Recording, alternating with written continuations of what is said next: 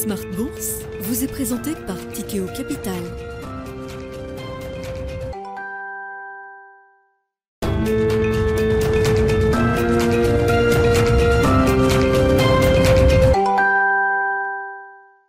C'est reparti pour Smart Bourse, votre double dose quotidienne de marché en direct sur Bismart. Chaque jour à la mi-journée, 12h30, 13h. Et en fin d'après-midi, la grande édition pendant une heure à partir de 17h en direct, rediffusée à 20h sur Bismart TV. Émission que vous retrouvez chaque jour en replay sur bismart.fr et en podcast sur l'ensemble de vos plateformes. Au sommaire de cette édition ce soir, le bilan de la semaine sur les marchés et sur le front de la macroéconomie. Sur le front des marchés, la semaine aura été euh, positive et même très positive, particulièrement pour les actions européennes et les actions chinoises, qui sont les deux marchés leaders désormais depuis euh, quelques mois maintenant par rapport à un marché américain qui a connu un redémarrage euh, médiocre. Il faut le dire, au début de cette année 2023, les actions européennes, elles, auront gagné entre 4 et 5% au terme de cette première semaine de l'année 2023. Voilà pour la dynamique de marché. Du côté de la macroéconomie, la semaine était déjà très chargée en matière d'information en Europe et aux États-Unis. Sur le front euh, européen, l'inflation euh, rapportée pour le mois de décembre apporte peut-être encore un peu plus de confusion puisqu'on a une histoire à deux faces sur l'inflation euh, européenne en décembre. Une marche à la baisse franchie par l'inflation globale qui baisse de quasiment 100 points de base en passant de 10,1 à 9,2% sur un an et temps une inflation sous-jacente qui non seulement reste à un niveau très élevé mais repart à la hausse après s'être stabilisée à 5% au mois d'octobre et au mois de novembre. L'inflation sous-jacente au mois de décembre en zone euro euh, bondit et remonte en tout cas à un nouveau pic à 5,2% sur un an. Dans la perspective des prochaines réunions de Banque centrale, celle de la Banque centrale européenne se tiendra le 2 février prochain. Et puis pour la partie américaine, là aussi des histoires qui peuvent euh, prêter parfois un peu à la confusion entre le marché du travail, la photographie passée du marché du travail américain pour le mois de décembre qui euh, offre une vision encore résiliente de l'activité. Certes, les créations d'emplois décélèrent, mais on est quand même à un rythme de création d'emplois toujours soutenu à plus de 200 000 au mois de décembre et un taux de chômage même qui rebaisse à 3,5%. Dans le même temps, les enquêtes d'activité euh, qui servent d'indicateur avancé montrent une décélération continue de l'activité, euh, tant sur le plan manufacturier que sur le plan des services. Ainsi, l'ISM Service est ressorti pour la première fois depuis le mois de mai 2020 sous la barre des 50 à 49,6. Voilà donc pour euh, les histoires macro de la semaine qu'on essaiera de, débrouiller, de démêler avec nos invités de Planète Marché dans un instant. Et puis dans le dernier quart d'heure, le quart d'heure thématique. Chaque euh, vendredi, chaque euh, premier vendredi du mois, nous avons rendez-vous avec les équipes de Clartan Associés pour un cas d'analyse fondamentale. Et nous détaillerons le cas de la société Stroman MedTech Suisse avec Guillaume Brisset, associé et gérant chez Clartan, qui sera avec nous en plateau à 17h45.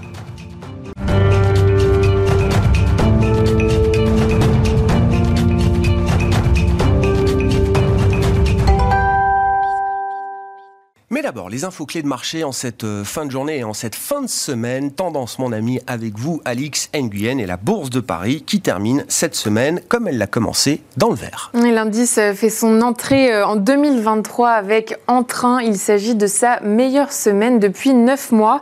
Aujourd'hui, il progresse en réaction à des créations d'emplois aux États-Unis supérieures aux attentes. Plus précisément, si en décembre, l'économie américaine a créé plus d'emplois que prévu, le ralentissement se poursuit la hausse des salaires a ralenti de moitié sur un mois.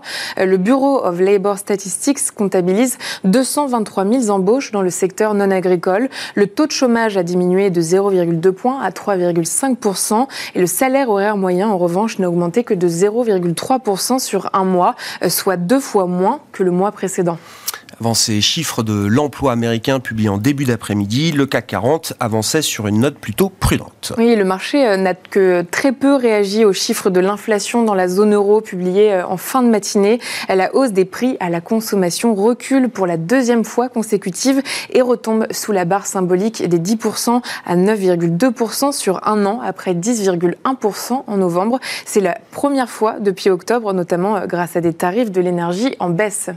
Et puis sur le plan des valeurs et des secteurs, on notera le titre Total Energy à Paris qui euh, se porte bien aujourd'hui dans le sillage notamment de son comparable britannique Shell. Oui, suite à l'annonce par la compagnie anglo-néerlandaise selon laquelle ses activités dans le gaz naturel liquéfié euh, ont significativement progressé au quatrième trimestre. Total Energy grimpe dans le sillage de la hausse de l'indice toxissant du pétrole-gaz. Au sein du CAC, on note aussi euh, le net repli d'Engie alors qu'Emmanuel Macron a exhorté les fournisseurs d'énergie à renégocier les contrats excessifs des très petites entreprises, des contrats qu'ils jugent abusifs. Et puis euh, Sodexo recule au premier trimestre. Le chiffre d'affaires du groupe a dépassé les attentes. Sodexo euh, confirme ses objectifs pour l'exercice en cours. Il a en revanche prévenu euh, que l'effet de rattrapage post-Covid allait progressivement s'atténuer. À noter qu'au second semestre 2022, l'action a bondi de près de 50%. Tendance, mon ami, chaque soir à 17h en direct, les infos clés de marché avec Alix Nguyen dans Smart Bourse sur Bismart.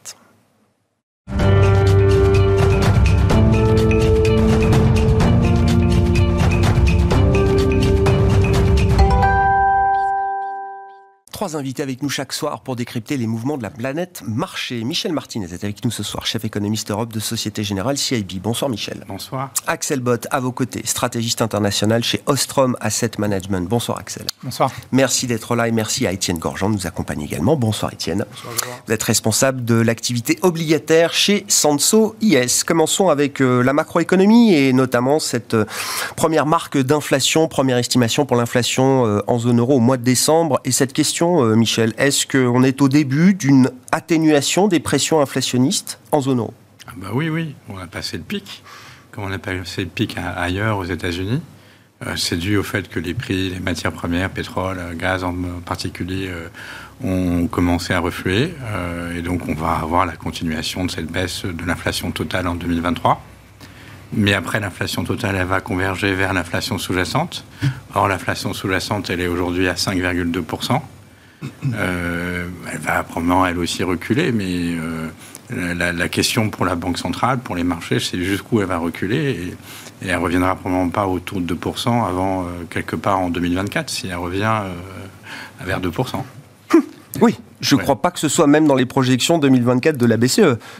non, non. Il, ne me semble pas. Oui, La BCE, même en 2025, oui, pas on est à 2-3, je crois, sur la fin de l'horizon de prévision. Donc, donc les, les, clairement, le, je pense que la Banque Centrale Européenne va prendre le, rapport d'aujourd'hui sur l'inflation euh, sans se satisfaire parce que l'inflation sous-jacente accélère. On a, on a cité 5,2%, mais même en, rythme instantané, sur trois mois, on est à plus de 6%, 6,2%.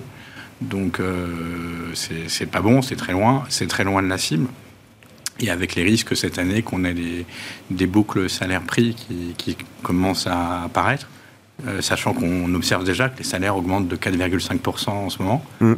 euh, c'est pas du tout compatible avec une, inflation à 2%, hein, parce qu'il faudrait des gains de productivité de 2,5%, donc c'est pas possible. Mm.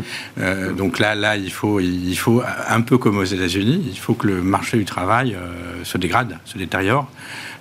pour que les pressions salariales refluent et pour que l'inflation sous-jacente revienne à 2% même si l'origine de l'inflation a été différente à un moment et que euh, l'inflation telle qu'elle s'ancre aujourd'hui dans le système européen vient de l'extérieur, c'est ce qu'on a compris quand même par le choc euh, gazier, énergétique, euh, alimentaire, au final, la réaction et la réponse de politique monétaire ne peut être que la même. Oui, oui. Ben, ben, en fait, il y a, effectivement le choc dû au prix de l'énergie a été plus élevé en Europe qu'aux États-Unis.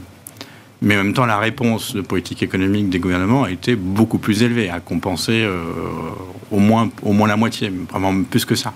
70% même, j'ai vu peut-être. Hein. Oui, c'est possible, voilà. au moins la moitié. Voilà. Et puis, euh, le, mais, mais après, il y a des, des points communs euh, qui sont les, les, chocs d'offres dus à la pandémie et puis aussi des, des, changements de, de, comportement sur le marché du travail. Mm. Qui, et, et, tout, tout combiné fait qu'on a, on a beaucoup de marchés euh, le secteur manufacturier, le marché du travail, qui sont très tendus, où on peut penser que euh, la demande reste supérieure à l'offre et probablement assez nettement. Hmm. Et donc ça, c'est un environnement inflationniste.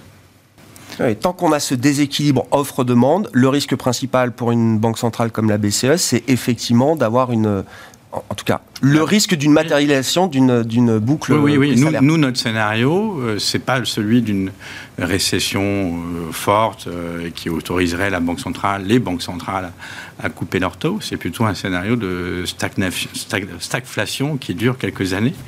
avec cette idée que il y, a trop de secteurs où l'offre est supérieure à la demande. Donc même si la demande, l'offre est inférieure à la demande, même si la demande reflue, euh, bah, il y a quand même un, écart entre les deux. Euh, même si la demande baisse, la demande reste toujours supérieure à l'offre. Et donc, on peut avoir la poursuite d'une croissance modérée avec des pressions inflationnistes c'est ce qui explique qu'on n'a pas de récession. Enfin, qu'on se, se, plante depuis des mois et des trimestres sur l'idée d'une récession qui doit être imminente, inéluctable, qui devait être d'ailleurs un peu profonde quand même à un moment, et que finalement, euh, pour, l'illustrer, rien n'arrive pour l'instant. J'aime bien prendre, euh, et probablement qu'on on, a vu que la croissance 2022, les trois premiers trimestres, a été très forte, autour de, de presque proche de 3,5 en zone euro. Mm. Euh, il y a des raisons de penser, quand on regarde les chiffres d'octobre-novembre, que la croissance sera positive, et elle, sera même, elle peut même être nettement plus meilleure que prévu au quatrième trimestre. Et, pour moi, il y a un bon exemple qui résume cette idée-là que le choc auquel on fait face n'a rien à voir avec les précédents chocs des 20, 30 dernières années qui étaient des chocs de demande. Et euh, chaque fois qu'il y avait un choc de demande, euh, euh ben, toute l'activité baissait. Ouais, la moindre pression sur la consommation, etc., suffisait, à. Euh, Là, c'est le contraire. Ramener l'économie à zéro. tête que la demande est supérieure à l'offre. Donc, si la demande baisse, ça ne veut pas dire que, que la production baisse. Et, pour terminer, le bon exemple que j'ai, c'est le marché automobile. Ouais marché automobile, au quatrième trimestre, les, ventes nouvelles, de euh, nouvelles voitures, plus 18% sur le trimestre. Et on a encore presque 15% inférieur au niveau de 2019 pré-pandémique. Et là, évidemment, euh, avec le durcissement des conditions financières, la demande de nouveaux véhicules va baisser. Mais là, il est évident que dans ce cas-là, même s'il faudrait qu'elle baisse de 15%, cette, cette, demande, pour que ça, ça contraigne l'offre. Et donc, on va avoir sur ce secteur, en 2023, une forte progression de l'offre et probablement des pressions sur les prix aussi. Et donc, ça, c'est. Alors, je cite cet exemple parce qu'il est, il est évident, et puis tout le monde l'a en tête, mais il y a probablement beaucoup d'autres secteurs, dans le secteur manufacturier, le secteur de la construction et le, secteur du transport. L'aéronautique aussi. enfin, Ils nous disent qu'ils n'ont pas assez de gars pour euh, euh, produire et servir leurs clients. C'est ça le problème. Et donc, il y a beaucoup de secteurs où faut arrêter de penser en termes ah la demande va baisser à cause du durcissement des conditions financières ou de l'inflation ou le pouvoir d'achat. Il faut regarder l'offre. C'est ça qui va conditionner l'activité. Hmm. Et les prix aussi, parce que plus l'offre est capable de, de rattraper vite, plus les, plus les pressions sur les prix vont baisser. Tout ça, tout ça. Et ça, les banques centrales, je, je pense. L'ont compris. voilà. Ah oui. D'où ce discours et cette, euh, cette hawkishness que, bah, qui peut surprendre euh, parfois à certains, hein, mais effectivement, il y a un changement de logiciel ou en tout cas de, de, euh, la, manière dont elles appréhendent les choses aujourd'hui. Tout ça confirme, Axel, l'idée qu'il y a des changements structurels à l'œuvre sur le marché du travail, les marchés du travail. C'est peut-être une histoire comparable aux États-Unis également.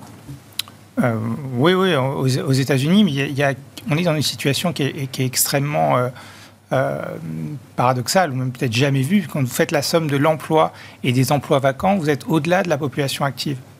C'est-à-dire que, en fait, on, a, un potentiel de croissance qui, ne peut pas être atteint à cause du manque de, de, de, population, les gens qui sont sortis du marché du travail à la suite de la pandémie, mais aussi le fait que l'immigration a énormément reculé après la pandémie. 3-4 euh, millions qui manquent, c'est ça, euh, peut-être? Oui, c'est-à-dire qu'en en net, aux États-Unis. Sur le marché américain, un million d'immigration euh, par an. C'est tombé à peine 250 000. Ça dure depuis trois ans. Vous avez à peu près ce déficit euh, euh, au bout du compte. Et donc, en fait, on a un choc d'offres effectivement extrêmement persistant, probablement très largement partagé dans la plupart des secteurs et qui va, qui va durer. Et c'est pour ça que ce qu'il faut regarder, c'est encore la dynamique des salaires, puisque, comme le disait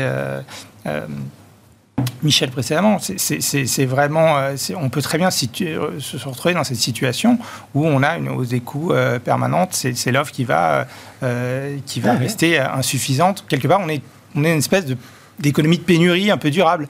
Et donc, euh, c'est même si on, tape beaucoup sur la demande, bah, euh, ça, peut ne, ça peut ne pas suffire. Le marché du logement américain, alors on s'inquiète beaucoup de ce retournement, mais les prix ont monté de 40%, ils ont baissé de 3% 4. Donc, il y a toujours un déficit de logement très, très conséquent. Donc, on est, voilà, c'est un des exemples aussi qui, à l'instar de l'automobile, c'est vrai d'ailleurs au sujet de l'automobile aux États-Unis, hein, les conditions financières ne sont pas suffisamment restrictives pour contraindre la, la demande d'automobile, mais on peut en produire que 13 à 14 millions dans un marché qui s'équilibre habituellement à 16-17. Mm. Et donc il y a toujours un déficit d'offres et vous avez euh, euh, initialement un, coup d'accélérateur sur les prix des voitures de l'occasion, mais là vous l'avez depuis un certain temps sur les prix des voitures neuves, puisqu'on ne peut pas produire concrètement suffisamment. Il y a aussi des, une histoire de mix produit avec l'électrification, mais il y a d'autres effets. Mais, mais, mais c'est voilà, on est un petit peu dans cette économie de, de pénurie permanente avec le choc d'offres le plus difficile à corriger, qui est hmm. le choc démographique en fait, et de participation au, marché du travail. Euh, donc, euh, donc voilà, les, marchés, les chiffres d'emploi aujourd'hui euh, confirment un peu cette, ce, lent ralentissement quelque part du marché de l'emploi. Est-ce qu'il faut y voir déjà l'effet du, du, choc de taux qui est infligé par la Fed depuis neuf mois maintenant, un peu plus même, dans l'économie américaine? Voilà, le ralentissement des créations d'emplois et des pressions salariales qui sont peut-être moins importante. On a vu les chiffres du, mois de novembre qui, avaient été, qui sont révisés à la baisse, hein, d'ailleurs, alors qu'on avait plus de 5% en tête sur la progression des salaires. Euh. Oui, ils sont révisés à la baisse. dans ce chiffre d'average early earnings, qui est, on peut en parler longtemps, qui est beaucoup très contestable. D'accord. Euh, et euh, quand on regarde, par exemple, l'estimation de la fête d'Atlanta, on est toujours plutôt entre 6 et 7. dans celle de pas les salaires, hier, c'est, donc il y, a plusieurs mesures de, de, de, des salaires qui sont qui sont pas forcément, qui n'ont pas forcément les mêmes niveaux, mais mais en tout cas, euh, ce qui est sûr, c'est qu'on est dans un ralentissement, mais encore une fois, peut-être un ralentissement qu'il qui, faut euh, voir euh, à la lumière de, du, des, personnes qui sont disponibles pour, pour être embauchées. C'est-à-dire qu'on on est sur l'os, hein, sur le marché, de, sur le, chômage à 3,5. A priori, tous ceux qui peuvent être embauchés sont embauchés aujourd'hui. Le taux de sous-emploi, c'est-à-dire le, taux de chômage augmenté des gens découragés et du temps partiel contraint est au plus bas historique à 6,5. Donc on est, on est vraiment sur l'os. Et à vrai dire, c'est encore un miracle qu'on continue à créer des emplois, mm. alors qu'on sait que y a, y a personne n'est réellement disponible.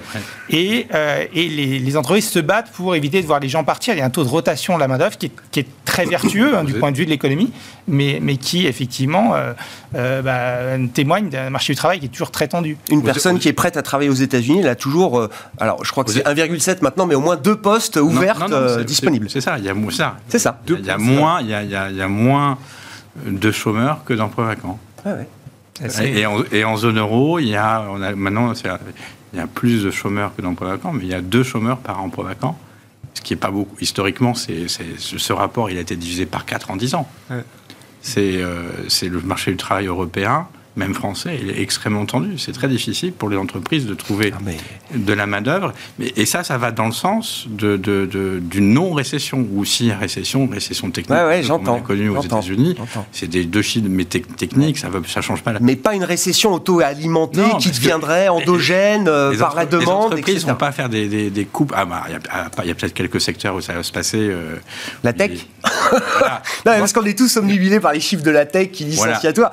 Bon, ils étaient en surcapacité capacité massive peut-être aussi. Hein, donc, euh. Mais, les, entreprises vont probablement euh, faire de la rétention de manœuvre. Étienne. Euh, bah, ce qui est assez intéressant, c'est que euh, je, suis économiste de formation, mais pas de profession, et donc euh, en tant que gérant, j'aime bien regarder ce que nous enseigne l'histoire. Et, ce qui est intéressant, c'est quand les deux se recoupent.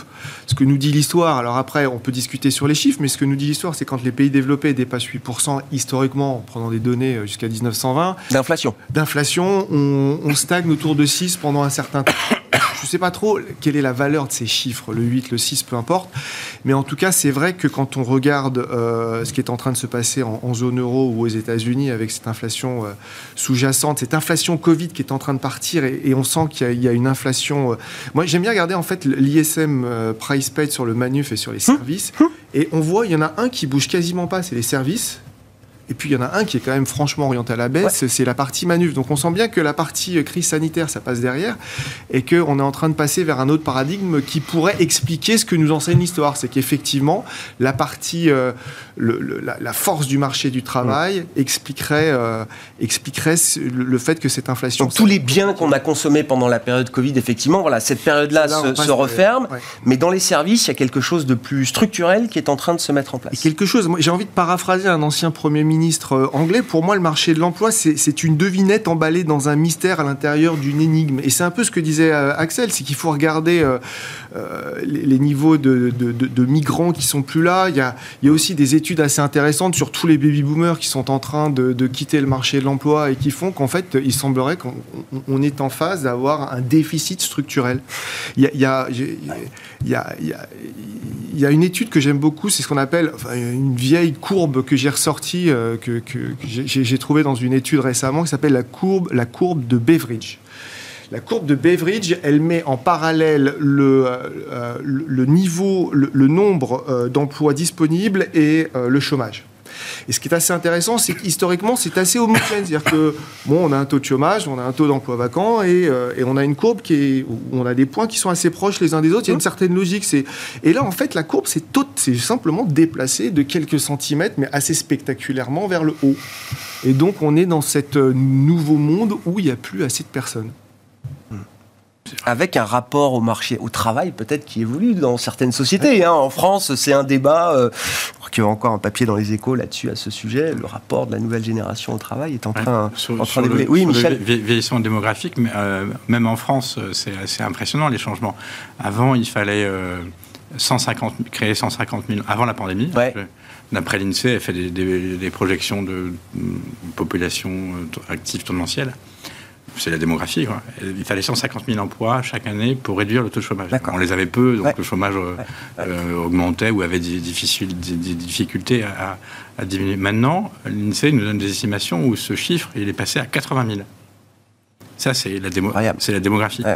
En très peu de temps, en 3-4 ans. C'est ce que montre aussi le taux de participation aux États-Unis, c'est qu'apparemment la portion, euh, la, la, proportion pardon, des baby boomers qui sortent ont un impact de plus en plus important sur la baisse en fait structurelle de la population active mmh. aux États-Unis. Le taux de participation reste très en deçà de mmh. ce qu'on connaissait avant la pandémie, alors qu'il était déjà euh, relativement faible. Et ça corrobore les études des petites et moyennes entreprises aux États-Unis. Moi, j'étais assez frappé euh, qui, où elles expliquaient qu'effectivement leur carnet de commandes était euh, pas toujours orienté à la hausse. Enfin, il y avait, on sent aussi les effets euh, des, hausses de taux, etc.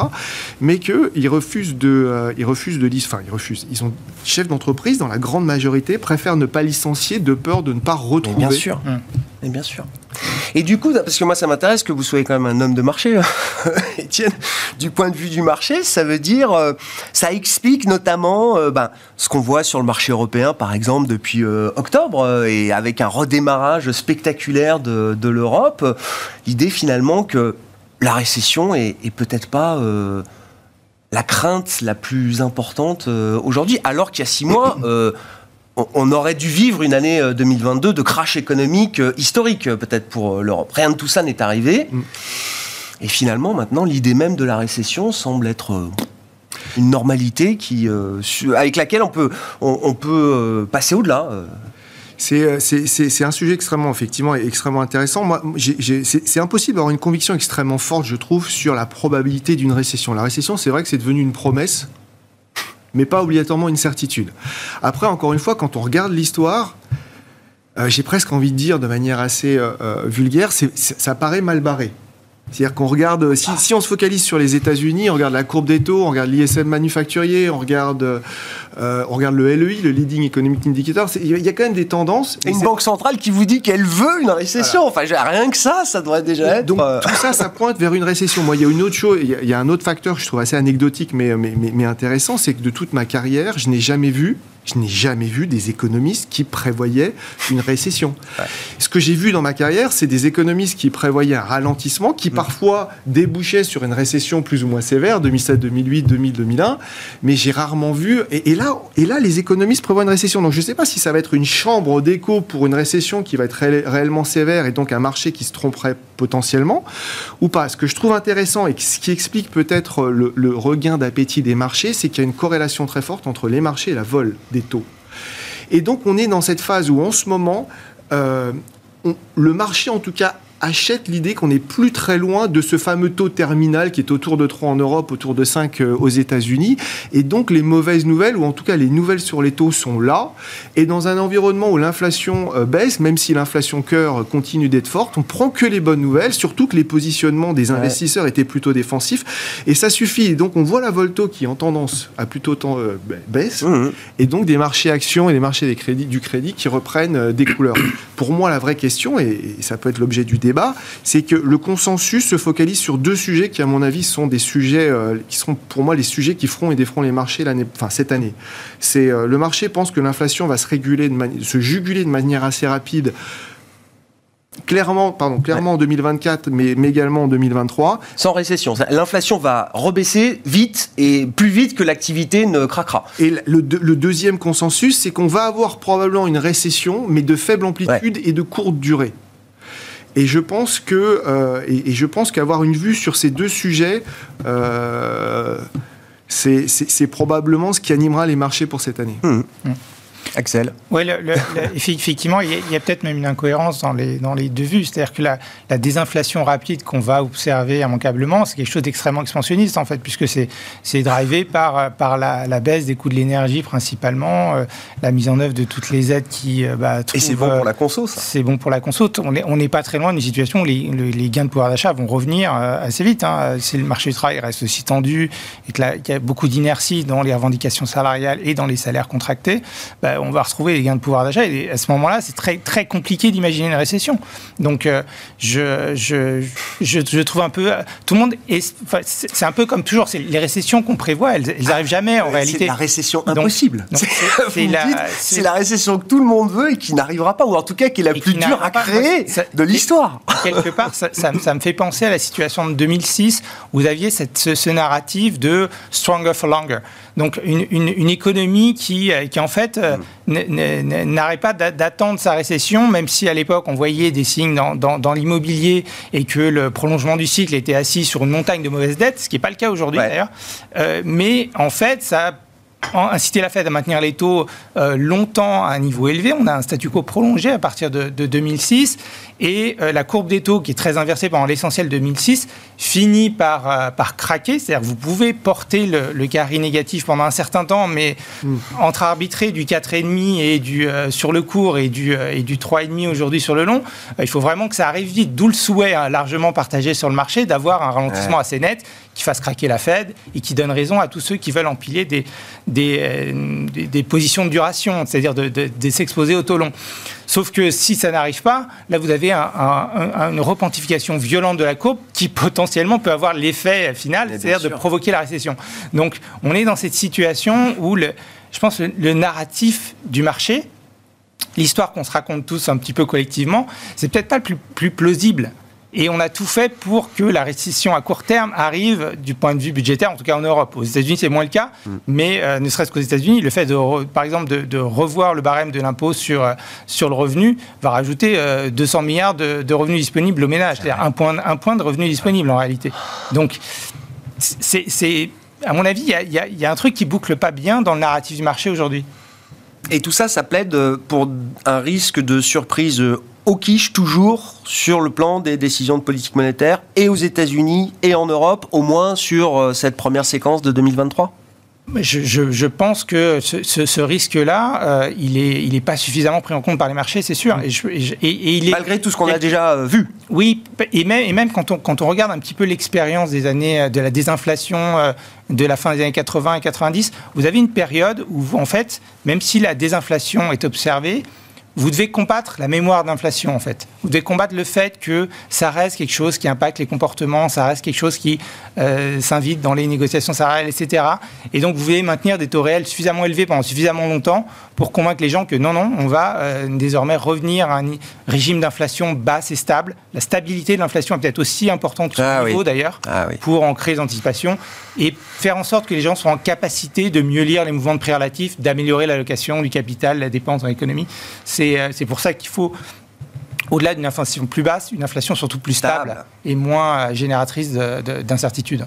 Ce serait un bon objectif pour les banques centrales, ça c'est, je pense au-delà du niveau de l'inflation, la stabilité. De... Une, fois que l'inflation aura un peu baissé, ils ont, ils ont, je pense qu'on aura une rediscussion sur ces, objectifs ouais. centrales. Je pense que c'est, la deuxième étape. Michel, je, reviens, je vous laisse commenter, mais je reviens à ce que Étienne a évoqué rapidement, brièvement, euh, l'idée d'un taux terminal BCE à 3%. Euh, Nous, on est à 3,75. 3,75, on parle du taux de dépôt, hein, taux, de dépôt, effectif euh, encore aujourd'hui. Avec des risques haussiers et avec un risque d'aller à 4. Quoi. Voilà. D'accord. 4, voire plus. Et ça veut dire qu'on n'est même pas à la moitié du chemin sur le plan de la correction monétaire euh, en zone euro. On a fait la moitié du chemin. On a fait la moitité du chemin. Voilà. Oui, oui, oui. pour donner la mesure, parce qu'on a l'impression que ça y est, on arrive bientôt, et c'est vrai que certains banquiers centraux, les colombes, les faucons, nous disent bon, c'est plus très loin, on y arrive, le pic est là, etc. Euh, oui, enfin, on a fait la moitié, quoi. Oui, euh, le, fait est que les, marchés, comme les banques centrales, ont passé toute l'année 2022 à remonter leurs taux terminaux. Quand je dis les banques centrales, c'est celles qui nous indiquent euh, leur cible, voilà, comme la, comme la Fed. Euh, nous, on pense qu'il est fort probable que ça continue en 2023, la même histoire. Et, que, et pour rebondir sur ce qu'elle dit, il faut, elles ne se sentiront euh, rassuré que lorsque l'inflation sera autour de 2% et stable durablement à 2%. Et, donc, et là, là pour, pour, rebondir sur ce que dit Étienne, bah, l'histoire nous enseigne que c'est des processus assez longs, quoi. Mm. Surtout du côté de l'inflation sous-jacente. C'est pas, c'est, c'est, très, historiquement, c'est très improbable qu'on voit cette situation en 2023. Mm. Donc l'idée que les, les, les, banques centrales peuvent envoyer des, pivots, des signaux de pivot en 2023, nous, nous paraît peu probable. Voilà, c'est un, voilà, un des messages qu'on veut faire passer à, à, nos clients investisseurs. C'est mmh. que 2023, c'est pas l'année du pivot.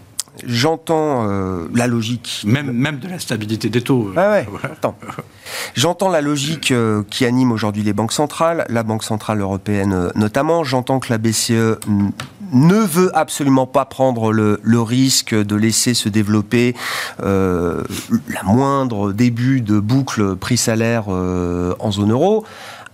À combattre ce risque, elle peut aussi faire porter d'autres risques pour la zone euro, en amenant le taux de dépôt à 375 et pourquoi pas 4. Hmm. Est-ce qu'il n'y a pas le risque que quelque chose craque euh, dans l'économie, dans le financement et le circuit de financement des États? Je sais que c'est pas le mandat euh, strict de la BCE, mais c'est quand même un sujet qui anime tout le monde. il, y a, toujours des risques. Mais alors, la, la Fed est très claire elle dit qu'elle veut une récession, elle nous dit même qu'elle veut une hausse du taux de chômage de plus d'un point. Mm. Il est à 3,5, elle veut qu'il remonte à 4,6. En tout cas, c'est les prévisions.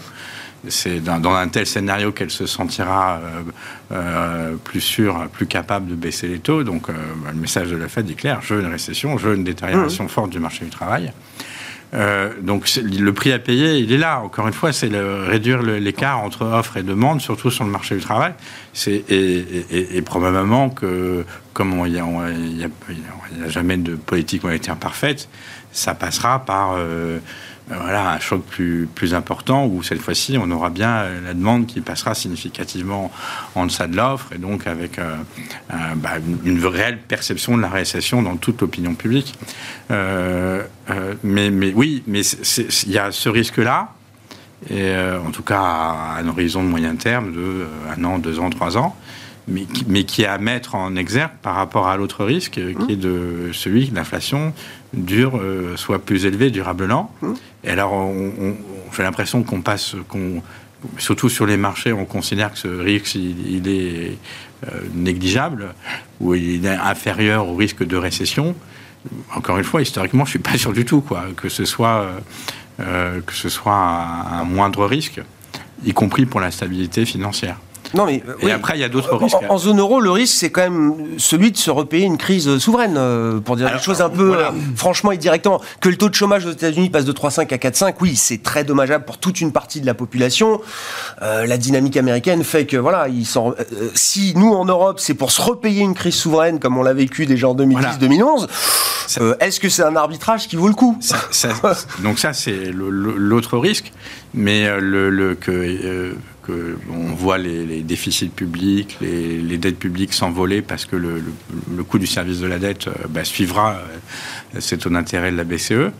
Euh, c'est probablement un risque, c'est ce- ce- de regarder, de voir les chiffres euh, publiés par les organismes statistiques euh, commencer à s'emballer. C'est probablement pas un risque immédiat, pas 2023, probablement pas 2024, et, et tout simplement parce Vous que parlez des chiffres des ratios dette sur PIB oui, dette sur PIB, D'accord. même de déficit public. Même de déficit. Même de déficit public, parce qu'on part, on part de, euh, voilà, de- d'une décennie où les taux d'intérêt ont été extrêmement faibles, 4-5 années où ils ont été négatifs. Donc on part de coût, coût du service moyen de la dette euh, qui, est à zéro, quoi, ou très faible. Et donc avant qu'il arrive à plusieurs points de PIB, il va falloir des années. Et donc, euh, entre-temps, bah, les ratios de dette publique vont, baisser parce qu'on a de la croissance quand même, en nominal surtout. On a ces effets-là qui vont être plus importants que, la hausse du coût du service de la dette. Par contre, effectivement, dans 5 ans, 7 ans, 8 ans, 10 ans, Là, euh, les États bah, devront, pour pouvoir maintenir des taux de déficit public ou les baisser en dessous de 3%, 2%, etc., devront réduire les déficits primaires, donc faire des coupes dans la dépense, augmenter les impôts. Euh, et là, effectivement, c'est... D'accord, mais vous dites qu'il y a une séquence par rapport à ça. C'est pas parce que la BCE mettra ses taux à 3,5 ou 4 euh, cette année que dès cette année, ce sera un problème de finances publiques et de soutenabilité des Si- finances si- publiques en zone, on en ne zone peut euro. jamais augurer de la réaction des, des- des- voilà, des, des- des- des marchés. Ça, c'est compliqué. Mais si, si vous me demandez est-ce que les ratios de dette publique et de Mm. déficit public vont Ouais. baisser 2023 et 2024, je vous dis oui. Voilà. Après, au-delà, euh, c'est parce que le, Oui, oui. le coût du service, de- on, on renouvelle Ouais, la dette qu'un huitième de la dette par an, Ouais. et, et donc c'est ce renouvellement de la dette Ouais, le qui temps que les paye. nouveaux taux se, re- se retrouvent dans le service de la dette, voilà. D'accord. Euh, et, et puis, euh, il y, a, il y a un effet aussi de- de- d'accroissement des, des recettes publiques.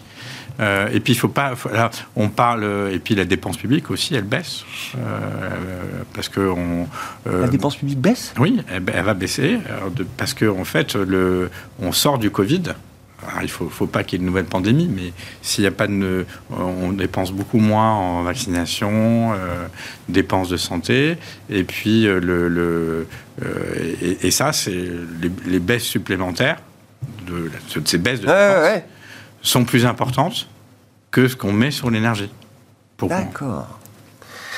La fin, oui, la fin de la dépense publique liée au Covid Et qui s'éteint est plus importante que ce qu'on met et ce qu'on a mis sur la table pour, pour, ça que euh, la France gérer la crise. dire mon déficit public, il va être à 5% en 2023, comme en 2022. Comment le gérant obligataire euh, regarde l'année euh, 2023 pour le bond market euh, européen ou les marchés obligataires de la zone euro On regarde tout ce qu'on vient de dire avec, bon, on l'a raconté, hein, les émissions records qui arrivent, net supply euh, énorme, euh, BCE qui va réduire son bilan. Il y a, euh, en fait, il y a, il y a- comment on construit un portefeuille obligataire avec un risque de récession plus ou moins fort? Encore une fois, on ne fait pas de l'astrologie, mais on ne peut pas l'ignorer. Euh, avec un risque que les banques centrales, effectivement, comme ce qui a été justement dit, continuent d'augmenter les taux, ce qui n'est pas totalement, euh, euh, ce qui est, totalement, ce qui est pas du tout impossible. Dans un environnement où le risque spécifique et le risque systémique vont continuer à augmenter, moi Mm. j'ai- entendu Madame Mélanie qui tout de suite a été voir Madame Lagarde pour lui expliquer Mm. les taux, c'est vraiment pas très bien, Ouais. vous les augmentiez, ça va nous créer des problèmes, vous savez, etc. Les Anglais ont vécu euh, ce qu'ils ont vécu au mois de septembre. Et donc, euh, on regarde tout ça et on se dit. euh, en plus, il se trouve que je suis, j'ai eu la chance de gérer à travers deux récessions. Et euh, gérer un portefeuille euh, en plein milieu d'une récession, c'est un peu une récession, c'est une espèce de boule de bowling et le portefeuille, c'est les quilles. C'est extrêmement destructeur. Et donc, quand on intègre tout ça, on trouve quand même qu'il y a une opportunité.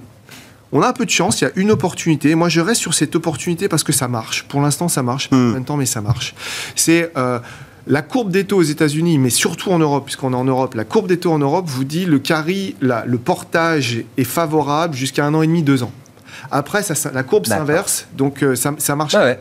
Vous allez sur des emprunts d'État, vous allez sur des emprunts privés, des bonnes boîtes, pas trop cycliques, sur des emprunts privés qui sont autour de un an et demi, deux ans grand max. Vous allez être très très court si une récession doit se profiler à un moment ou à un autre. Vous êtes sur des belles boîtes et vous générez des portefeuilles qui se baladent entre 4 et 5,5. Mmh. Euh, encore une fois, une année et demie de maturité moyenne. Ah ouais. Et, et, ce qui veut dire que si je rajoute mon, si, si à mon portage je rajoute mon effet euh, roll down, mon courbe qui baisse parce que je suis sur cette, période, ouais. cette partie de la courbe où ça marche, je peux même me retrouver avec des performances qui sont, euh, qui sont supérieures à, à, à 6%. Ajusté du risque, il n'y a pas mieux ajuster du... je, je, trouve que c'est l'endroit c'est l'endroit où je me sens bien. Ouais. c'est l'endroit où je, où je, me dis bon ben s'il y a une récession euh, je serai très court j'aurai du cash je pourrais me redéployer peut-être sur des opportunités. Et ça sera pas euh, une, une boule de, de, bowling dans un jeu de quilles. Euh, et j'ai pas j'aurais pas l'impression de prendre des risques démesurés avec des drawdowns qui feront que mes clients seront euh, seront effrayés. Donc moi en fait enfin nous chez Sanfran ouais, c'est vraiment la stratégie. On est très très court et on arrive à générer des rendements. Et ce qui tombe bien puisque c'est aussi l'opportunité c'est que avant pendant très longtemps l'obligataire c'était que du risque et pas de rendement, donc des rendements négatifs et de la duration. Désormais, vous avez quasiment des rendements étals, notamment sur la partie crédit, euh, quelles que soient les maturités, à peu près. Je grossis le trait, mais c'est quasiment mmh. ça. Donc pourquoi aller chercher des maturités à 5-7 ans quand vous avez quasiment les mêmes rendements à 2 ans? Donc nous, c'est un peu ça qu'on ouais. met en, en, avant, et puis, et puis on va voir après comment ça se passe. Si... Euh, s'il y a une récession, j'ai presque envie de dire, bah, tant mieux pour ceux qui auront joué ce type de thématique parce qu'ils auront du cash, ils pourront se redéployer, saisir des opportunités. Quand on est gérant, saisir des opportunités, c'est ce qu'il y a de plus sympathique.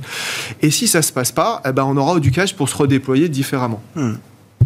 Non, non, mais j'aime bien. On, a, on trouve quand même, parce que le Bondisback, on a l'impression que c'est un océan ouais. d'opportunités sur l'ensemble des marchés obligataires de crédit. Non, il y, a, voilà, il y a des poches avec lesquelles on est très confortable euh, aujourd'hui en termes de risque-rendement. Exactement. Et en plus, on, ça, ça, nous permet d'encaisser de, des hausses de taux au cas de y en avoir. C'est-à-dire qu'on a assez de rendement pour pouvoir quand même encaisser pas mal de hausses de taux. Euh, donc ça, c'est relativement... Et puis sur des belles boîtes européennes qui euh, ont, survécu à 2007-2008 et à d'autres environnements bien plus chahutés. Hmm. Axel, de manière un peu plus globale, là, sur, sur les marchés, c'est vrai que je voulais qu'on dise un mot quand même du redémarrage de l'Europe, les marchés chinois aussi très forts. Alors l'Europe a redémarré euh, en octobre, le marché chinois a redémarré en novembre.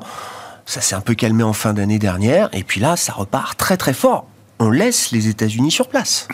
On laisse les États-Unis sur place et euh, pour la première fois depuis euh, 45 semaines, je crois, on a des flux positifs sur les actions européennes. Non. Quand on regarde les, les, les données de, de, PFR et à l'inverse, on a eu 5 milliards de décollectes sur la, sur la bourse américaine. Donc ça peut paraître anecdotique, mais on sort d'un tunnel qui était assez catastrophique pour les, les flux euh, sur les marchés euh, d'actions européennes. On l'a vu que c'est aussi concomitant avec la, la, la, baisse du gaz. Je pense que le, ce qui avait énormément pesé sur euh, et nourri les anticipations de récession et qui avait pesé sur le, le, le cas d'investissement sur la, la, bourse européenne, c'était ce choc de termes de l'échange qui était terrible. Euh, je pense que c'est en train d'un petit peu se normaliser. La vision des non-résidents de l'Europe a quand même doit changer euh, dans, dans, le cadre, actuel. On le voit un petit peu dans l'euro. On n'est plus sous la parité. On est à 1,05, 1,06. C'est pas pas non plus euh, des niveaux d'euros très marqués, mais je pense qu'il y a c'est concomitant avec ce retour un petit peu des flux, cette, atténuation des, flux. Euh, vendeurs sur, sur l'Europe. On voit de, la confiance dans les banques aussi un peu remonter. On voit lead euh, pas mal le marché depuis le, depuis le début de, de l'année. Donc c'est une, euh, on, on, est peut-être dans cette rotation géographique. On a eu beaucoup de rotation sectorielle de, depuis mmh. la pandémie. Là, il y a peut-être une, une, une, rotation géographique qui, qui s'opère.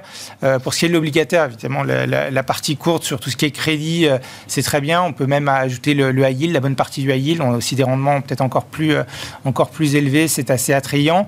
Il euh, n'y a pas besoin effectivement de prendre de, de, du risque de duration aujourd'hui pour générer ouais. de, de, la performance, alors que ça a été pendant des années euh, un, un, peu le seul moteur. Toujours plus loin. Ouais. Toujours plus loin. Euh, là, on, a, on est quand même en, en train de, de, changer, de changer le monde de ce point de vue. Et puis toujours l'inflation, puisque ce, cette espèce de consensus d'une baisse rapide mm. déjà très bien marquée dans les points morts. Vous verrez le, le 2 ans américain TIPS, c'est 2,30 de taux réel. Donc c'est un peu une option très bien rémunérée sur un risque inflationniste qui pourrait perdurer, comme c'est un petit peu euh, la, teneur des débats du jour. Donc euh, c'est euh, voilà, donc il y, a quand même pas mal d'idées, sans prendre trop de risques de taux là pour le coup. On sait que la banque centrale aura cet intérêt de poursuivre peut-être et durcir encore le ton, mais malgré tout, il y a des façons de, de s'en protéger.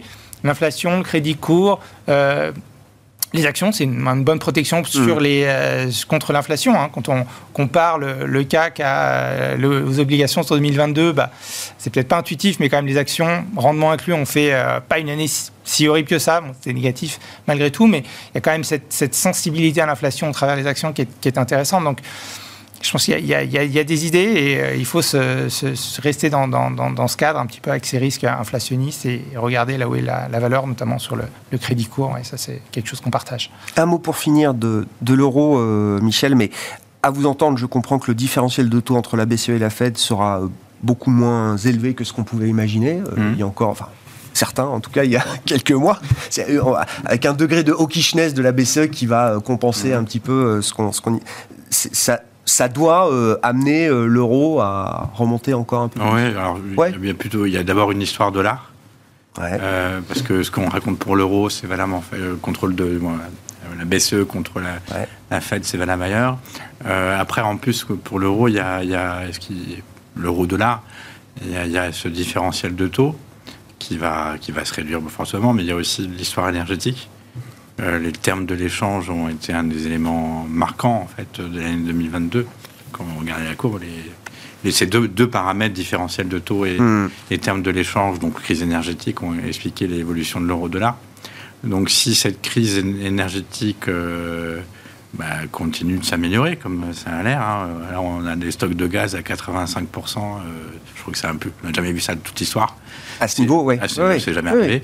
Euh, une, réduction de la demande de gaz de 20%, euh, pareil, c'est extraordinaire. Bah, si ça continue, bah, oui, l'euro-dollar, il peut, il peut monter haut. Hein. quand il dit peut monter haut, il peut monter jusqu'à 1,25. Hein.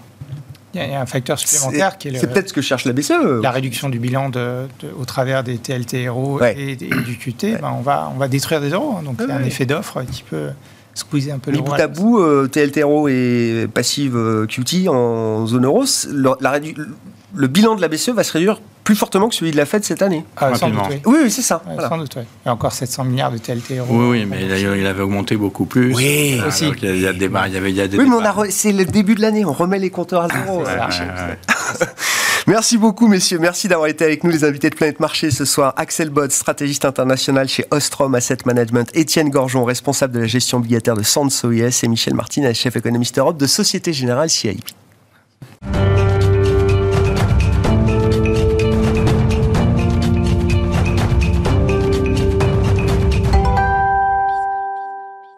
Fois par mois, le quart d'heure thématique de Smart Bourse est consacré à un cas d'analyse fondamentale. Chaque premier vendredi du mois, nous avons rendez-vous avec les équipes de Clartan Associés. Guillaume Brisset est avec nous euh, pour entamer ce rendez-vous 2023 associé et gérant chez Clartan. Bonjour Guillaume. Bonsoir Grégoire. Merci beaucoup d'être euh, d'être avec nous. Cas d'analyse fondamentale, on euh, développe et on détaille donc à chaque fois le cas d'investissement, un cas d'investissement spécifique. Celui qui nous intéresse ce mois-ci, c'est le cas de la société suisse Stroman, qui est une grosse medtech, on peut dire ça comme ça euh, Absolument, c'est une medtech. Qu'est-ce qu'il faut comprendre derrière euh, medtech euh, des activités du groupe Stroman alors, c'est une medtech qui est spécialisée dans le dentaire, et dans le dentaire, qui fait ce qu'on appelle des implants. Alors, pour rappeler ce qu'est un implant, euh, quand on a une dent euh, qui commence à aller mal euh, parce que vous avez pris de l'âge et qu'on n'arrive plus à la réparer, cette dent, bah, à un moment donné, on est obligé de trouver des solutions un peu plus radicales. Alors jusqu'à présent, on utilisait ce qu'on appelle des bridges ou des couronnes. Mm. voilà, qui, on mettait un chapeau sur la dent et voilà, tout allait bien. Ça a des inconvénients, cette solution-là, parce que les dents qui sont à côté peuvent s'éroder, euh, voire elles peuvent bouger un petit peu parce qu'elles sont moins maintenues, parce qu'il y a un trou quand même. Euh, voilà. Et donc, on a inventé les, implants. Alors, un implant, c'est quoi? C'est d'abord. Euh, alors, je vais faire hurler les dentistes qui nous écoutent, mais. c'est pas grave. C'est une cheville, en gros, qu'on va rentrer dans la gencive jusqu'à l'ossature de la bouche. Donc, vraiment, voilà, dans la dans la mâchoire. On va la planter là, Là-dedans, on va mettre une sorte de vis qui s'appelle un, un pilier. Et le pilier va être euh, un, un- un fixeur pour une prothèse de dent. Je comprends. Euh, voilà. Et donc, vous aurez une dent toute neuve, artificielle, mais totalement neuve, à la place de l'ancienne dent défectueuse. Hmm. On parle de quelle taille de marché quand on parle de ces implants et de ces systèmes d'implants euh, dentaires aujourd'hui euh, Alors, euh, on parle de euh, plus de 5 milliards de, de marché aujourd'hui. Voilà, donc c'est quand même très gros, mais ça va continuer à croître. Euh, voilà, pour euh, les avantages que je viens d'évoquer euh, et parce que. En fait, euh, alors euh, la société présente les choses un peu euh, euh, de manière crue, mais en gros, il, y a, il manque beaucoup de dents dans le monde. Oui. Ils estiment qu'il en manque 30 milliards. Et donc, s'il faut remplacer 30 milliards de dents, alors on va pas pouvoir les faire toutes, mais Non. ils estiment qu'il y a 2 milliards de dents euh, qui sont euh, accessibles au remplacement par des, euh, par des implants parce qu'ils sont euh, dans les bons pays où il y a les niveaux de vie nécessaires, euh, les dentistes nécessaires, etc.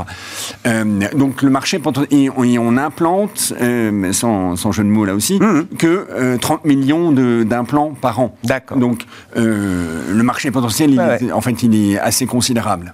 Qu'est-ce qui caractérise, qu'est-ce qui euh, euh, fait la valeur ajoutée de Straumann sur ce marché des, des implants? C'est une, société qui a, qui a une, euh, une histoire sérieuse, hein, qui a été créée au milieu des années 50, je crois, Oui. euh, Guillaume. Qu'est-ce qu'il faut de savoir, savoir de la société, de, de l'histoire pardon, de la société Straumann pour comprendre ses forces aujourd'hui? Alors, euh, créé en 54, euh, à Bâle, à la, à la frontière euh, française et allemande, euh, là où on a un vivier de, de mastodontes de la pharmacie, parce que euh, c'est le siège de Roche, c'est le siège de Novartis, c'est le siège de, de Clarion dans la chimie, etc. Euh, c'est un institut de recherche au départ. Euh, je pense que c'est important de le préciser parce que c'est de la très haute technologie, euh, Straumann.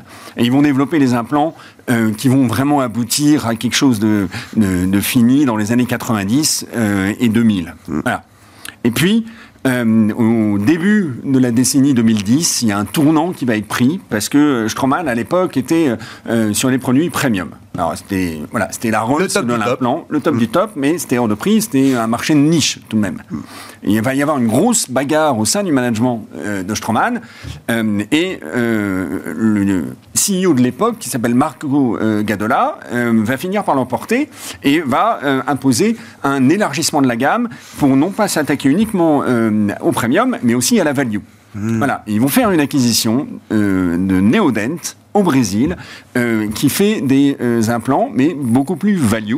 Euh, voilà, et du coup, bah, le marché tout d'un coup va devenir considérablement plus grand pour pour Straumann. Et ils vont pas arrêter de continuer à faire des acquisitions pour élargir toujours plus l'offre. Voilà. Et ne plus se limiter aux implants même, mais faire toute la dent artificielle, euh, voilà, jusqu'à jusqu'à la prothèse. C'est pas évident, effectivement, ce, ce type de virage euh, stratégique. Souvent, on aime euh, monter en gamme, premiumiser ses produits, sa gamme, etc. Eux, on a l'impression qu'ils sont partis du top du top. Et, je comprends que ça a été un débat en interne, parce que c'est pas évident de se dire qu'on va aller chercher du mass market alors qu'on est très bien positionné sur sa niche euh, en tant que leader. Oui. Alors là, là, là, euh, là, ce qui fait que Straumann est une boîte exceptionnelle, c'est qu'en fait, ils vont arriver à gagner autant d'argent sur le value euh, que sur le premium. Donc les marges sont à peu près les mêmes dans les deux segments. Et pourquoi? Parce qu'il y a une organisation totalement exceptionnelle derrière. Si vous voulez, c'est un peu comme du Volkswagen. On crée des plateformes euh, et puis on va sortir sur la même plateforme des A3 d'Audi euh, et puis des Golf ou l'équivalent Skoda ou Seat. Euh. Et donc, du coup, vous allez euh, obtenir des synergies de coûts, des synergies de développement, de R&D qui vont être considérables et qui vont faire que c'est des produits très différents. Ouais, parce ouais, qu'une A3, ouais. c'est pas la même Bien chose sûr, que bien sûr. Golf. Mais pour le groupe qui est derrière, euh, eh ben, vous allez avoir une rentabilité qui, voilà, qui va être décuplée, euh, euh, tout simplement. Ah oui, c'est le Volkswagen du dentaire. Non, mais c'est c'est- l'image est très parlante. On a tous en tête le- le- les, les marques de Volkswagen, les plateformes. Et c'est exactement ce qu'a pu reproduire euh, Straumann sur ses activités. Voilà. Mais alors, Straumann ne va pas s'arrêter là. Donc, Neodent, a été acquis en 2012. Euh, le tournant, il est vraiment pris euh, en 2013-2014. Ouais. Et en 2017, là, c'est un autre énorme tournant. Euh, ils vont pénétrer un nouveau marché, qui est le marché des gouttières transparentes. C'est-à-dire que quand vous avez des dents qui sont mal alignées, Ouais. euh, voilà, c'est le cas des adolescents, mais euh, souvent, mais c'est le cas aussi d'a- d'adultes. et vous voulez retrouver un joli sourire. Eh ben, traditionnellement, on mettait des bagues. Ouais.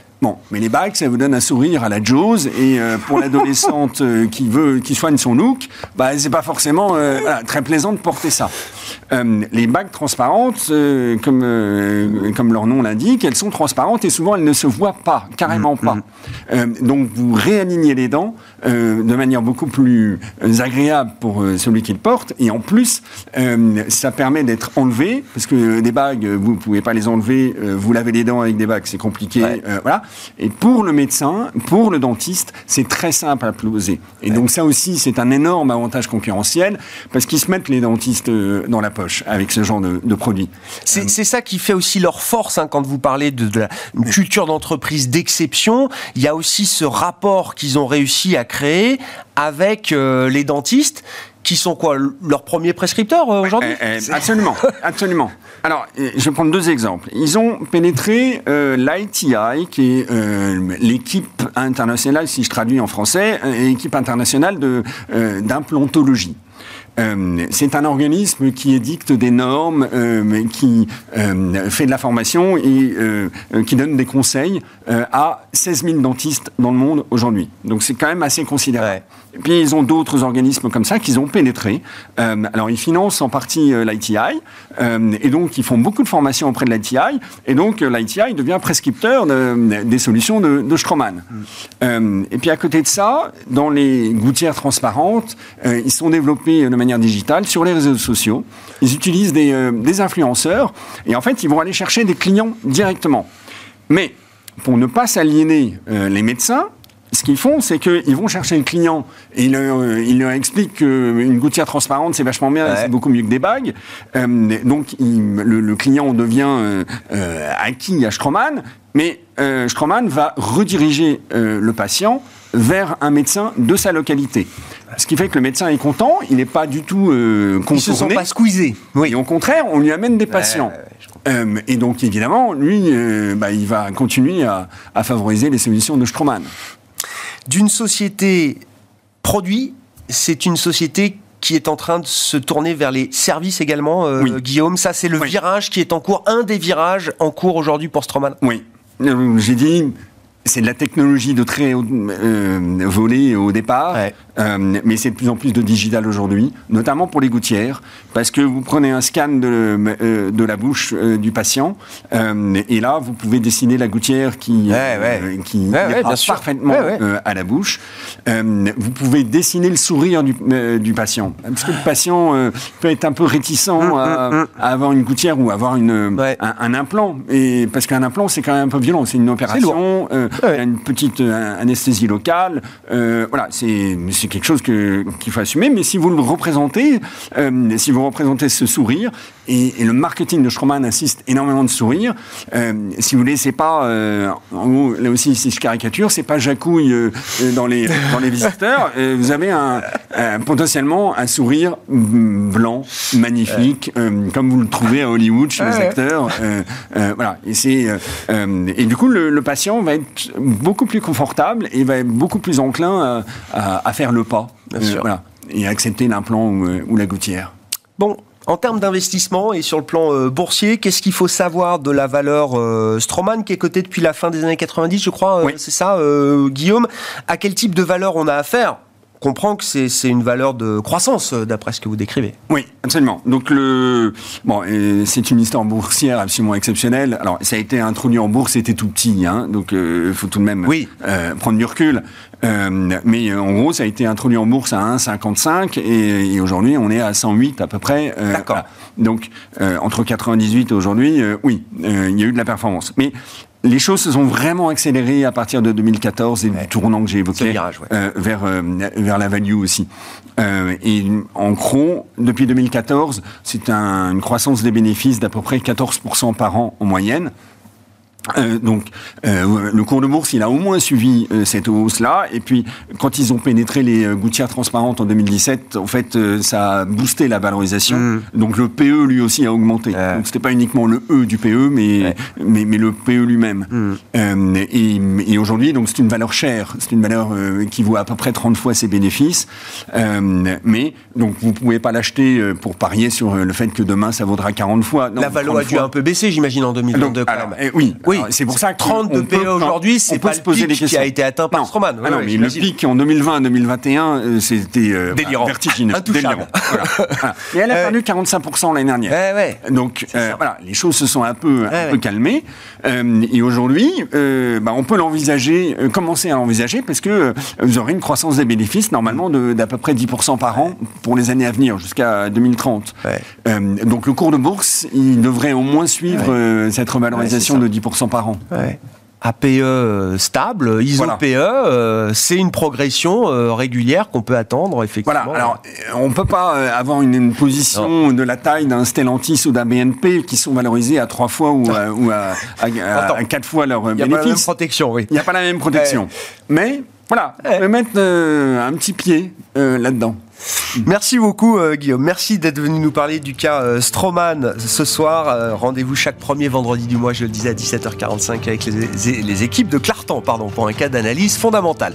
Voilà pour cette édition, on se retrouve lundi à 12h30 en direct sur Bismart.